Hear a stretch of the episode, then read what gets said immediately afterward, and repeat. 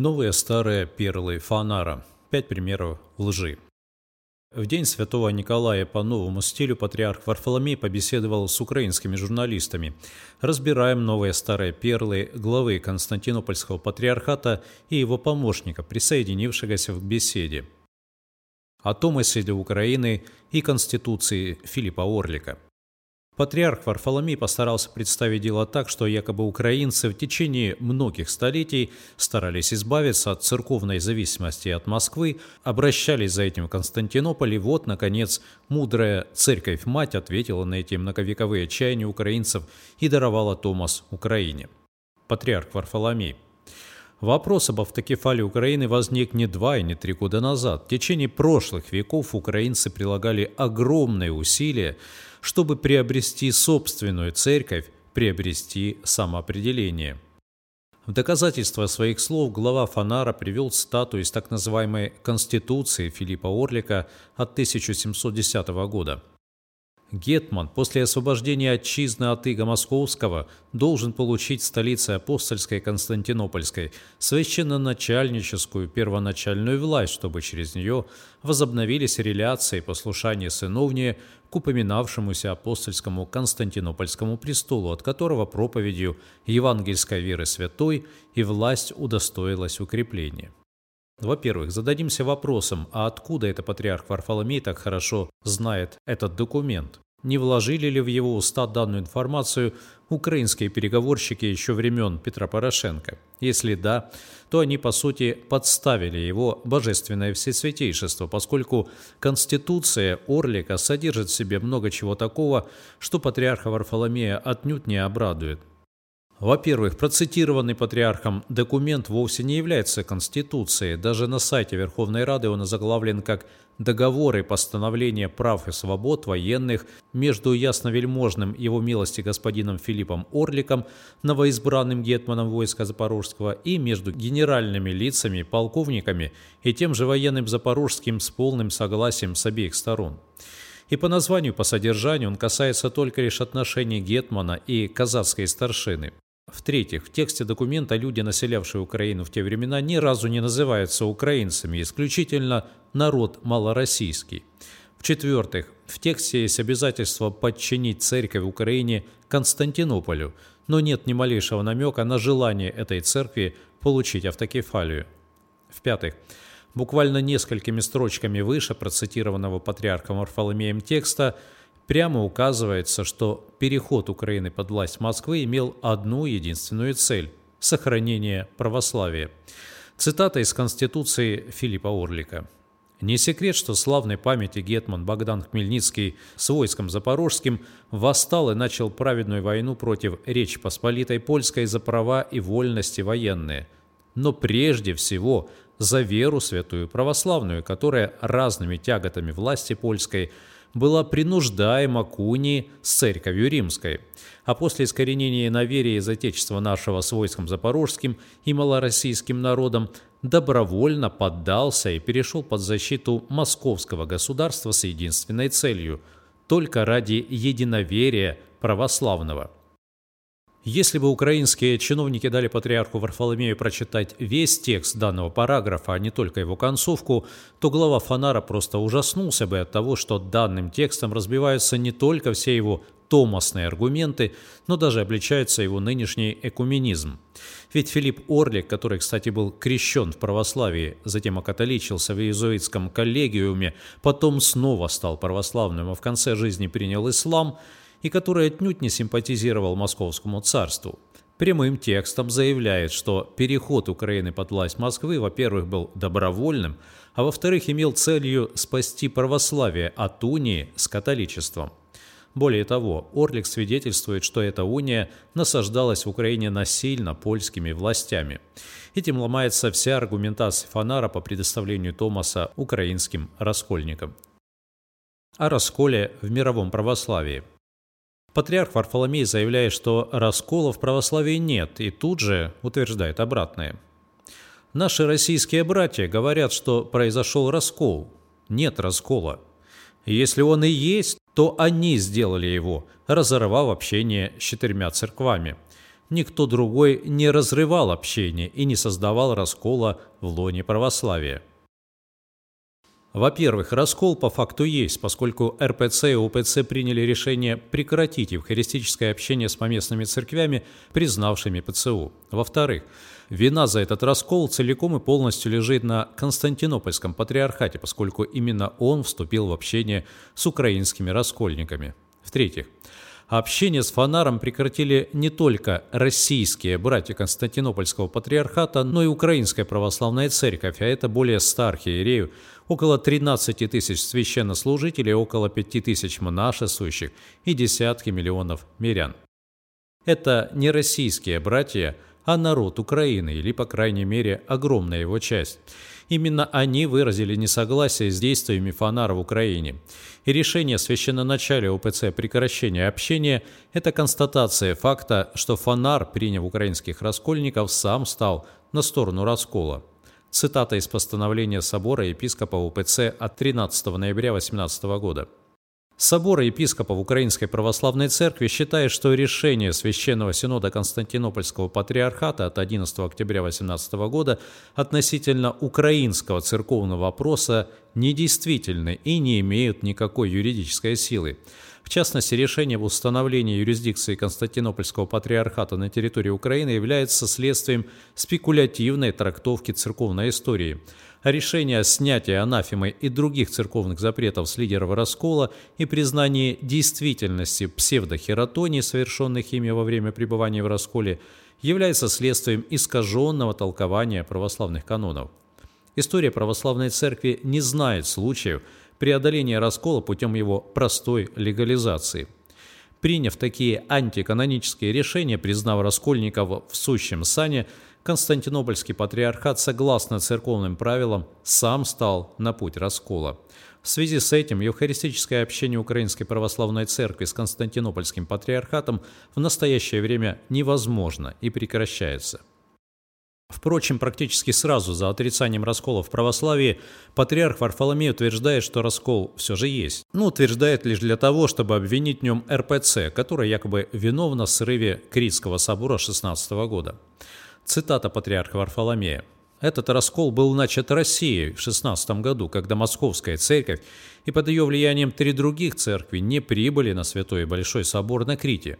Мы все вместе готовили этот собор. До января 16 года в Женеве, когда у нас было последнее собрание православных предстоятелей, все церкви и Россия готовили этот собор, и в последний момент не приехали россияне еще три церкви.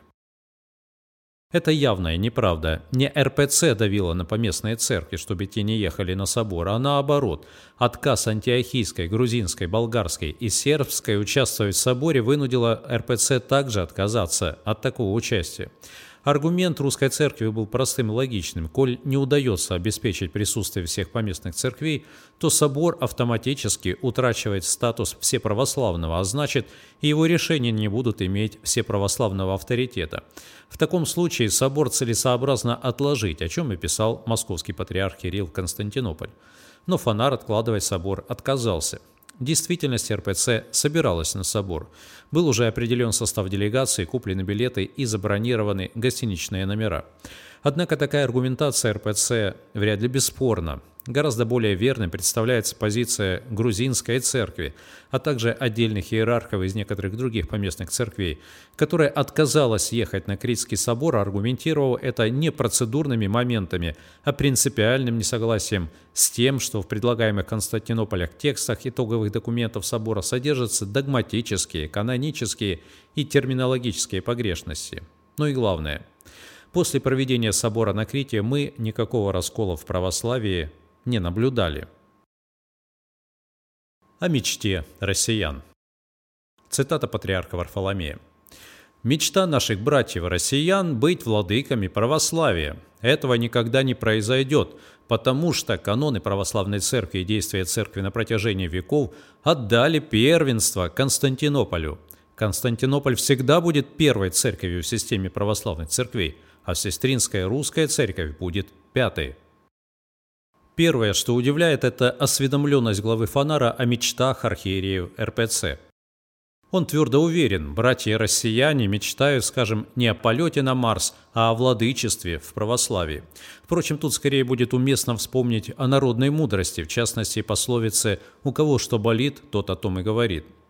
Если проследить за тематикой заявления главы Фанара, то складывается впечатление, что тема первенства для патриарха Варфоломея тоже, что для одного из героев Толкиена «Кольцо всевластия» – «Моя прелесть».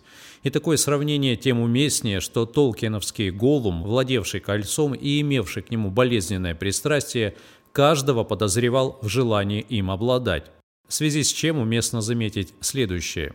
Во-первых, все споры о первенстве были решены самим Господом Иисусом Христом, который сказал своим апостолам по поводу этих споров. И когда был в доме, спросил их, о чем дорогу вы рассуждали между собою? Они молчали потому что дорогу и рассуждали между собою, кто больше. И сев, призвал двенадцать и сказал им, кто хочет быть первым, будь из всех последним и всем слугою. Во-вторых, спор апостолов о первенстве – это спор людей, еще не просвещенных Святым Духом о земных интересах. После сошествия на них Святого Духа в день Пятидесятницы такие споры стали в принципе невозможны. Их и не было, о чем говорит история ранней церкви. Соответственно, возвращение к подобным спорам – это возвращение к падшему состоянию, к ветхому человеку, который, по словам апостола Павла, подлежит истлению. В-третьих, патриарх Варфоломей не может привести никаких доказательств своих обвинений в адрес РПЦ об узурпации первенства. По словам главы Фонара, такими доказательствами являются два факта – неучастие РПЦ в Критском соборе 16 года и сопротивление созданию ПЦУ. Однако элементарный здравый смысл подсказывает, что это никак не доказывает стремление РПЦ первенству. В действительности же РПЦ нигде и никогда не заявляла о том, что она жаждет быть первой. В-четвертых, Постоянное высказывание патриарха Варфоломея о том, что согласно канонам он имеет первенство и никому его не отдаст, как раз таки и говорят о том, что каноны ему этого первенства не предоставляют. Иначе он бы просто молчал. Например, римский папа не говорит о своем первенстве в католичестве, потому что каноны этой религиозной организации однозначно закрепляют за ним это первенство. Об анафеме Филарету Денисенко и Макарию Малетичу. Если кто уже не помнит, Филарет Денисенко – это бывший, сам он утверждает иначе, глава Украинской Православной Церкви Киевского Патриархата, а Макарий Малетич – бывший глава ОАПЦ, из которых затем и была создана ПЦУ. Цитата патриарха Варфоломея. В Украине произошел раскол из-за того, что Москва запретила и подвергла анафеме Филарета и Макария. Оттуда все и началось. Когда Украина потребовала автокефалию после обретения независимости как государства, Москва не только не дала, она и не имела права давать ее. Украинцы должны были ехать в Константинополь. Они обратились в Москву, и им не предоставили автокефалии в начале 90-х годов. Что здесь не так? Первое. Если Филарет был архиереем, которого в РПЦ запретили в священнослужении и наложили на него анафему, то с Малетичем совершенно иная история. Он ушел из РПЦ в раскол в 1989 в качестве простого священника. Он никогда не был архиереем, таковым не является, просто потому, что хиротонисали его в 1996 году люди без епископского сана.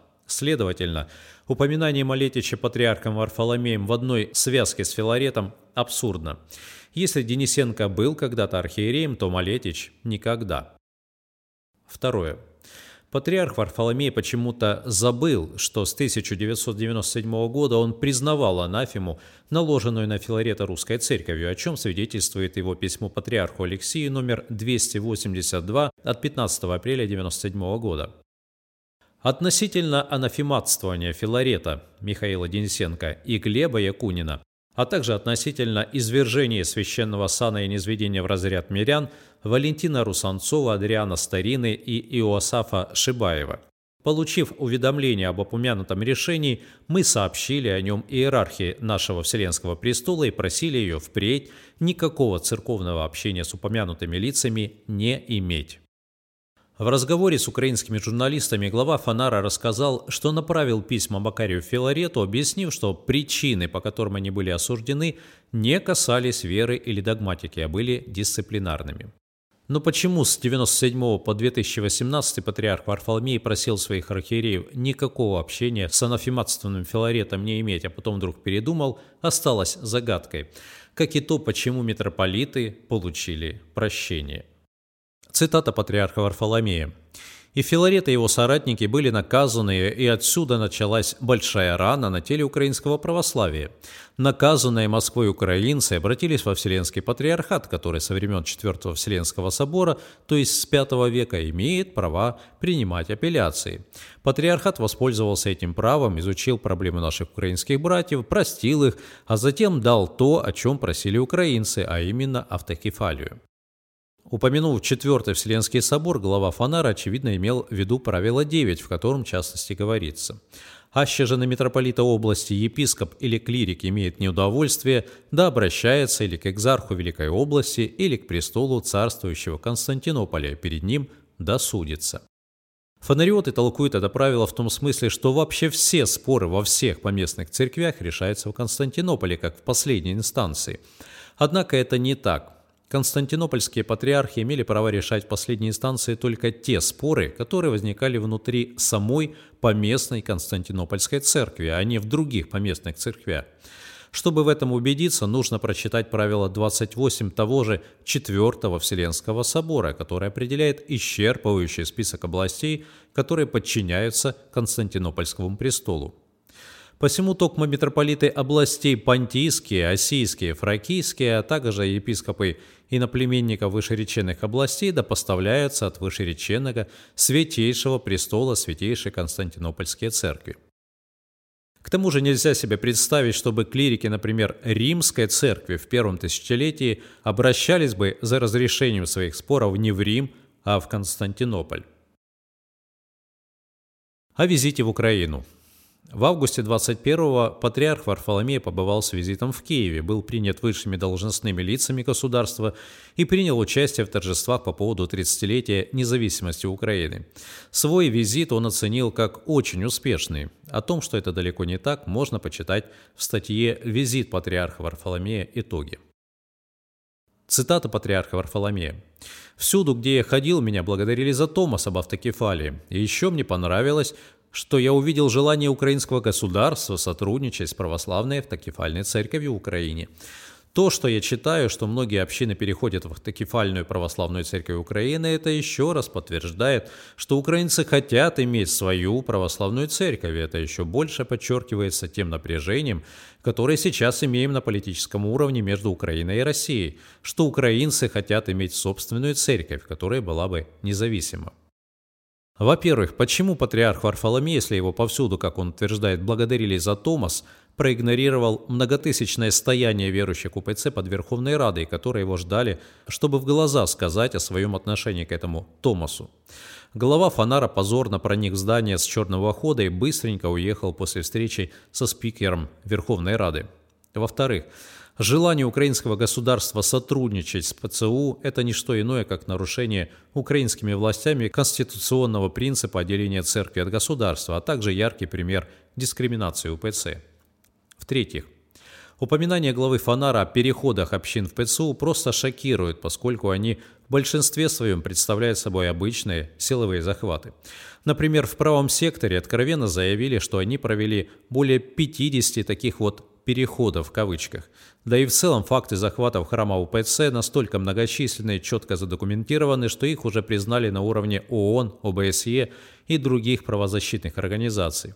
И в-четвертых, десятки миллионов украинцев не хотят признавать ПЦУ и сохраняют верность УПЦ. На их мнение и их религиозные права главе Фонара наплевать.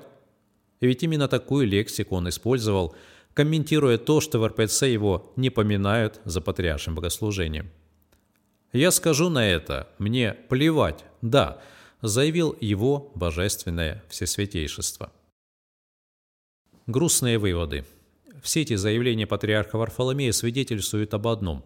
Он продолжает упорствовать в своем нежелании признавать очевидные вещи, а именно – Константинопольский патриарх не является главой всей церкви и не имеет никаких исключительных полномочий по сравнению с другими предстоятелями. ПЦУ создано незаконно, с нарушением канонов церкви.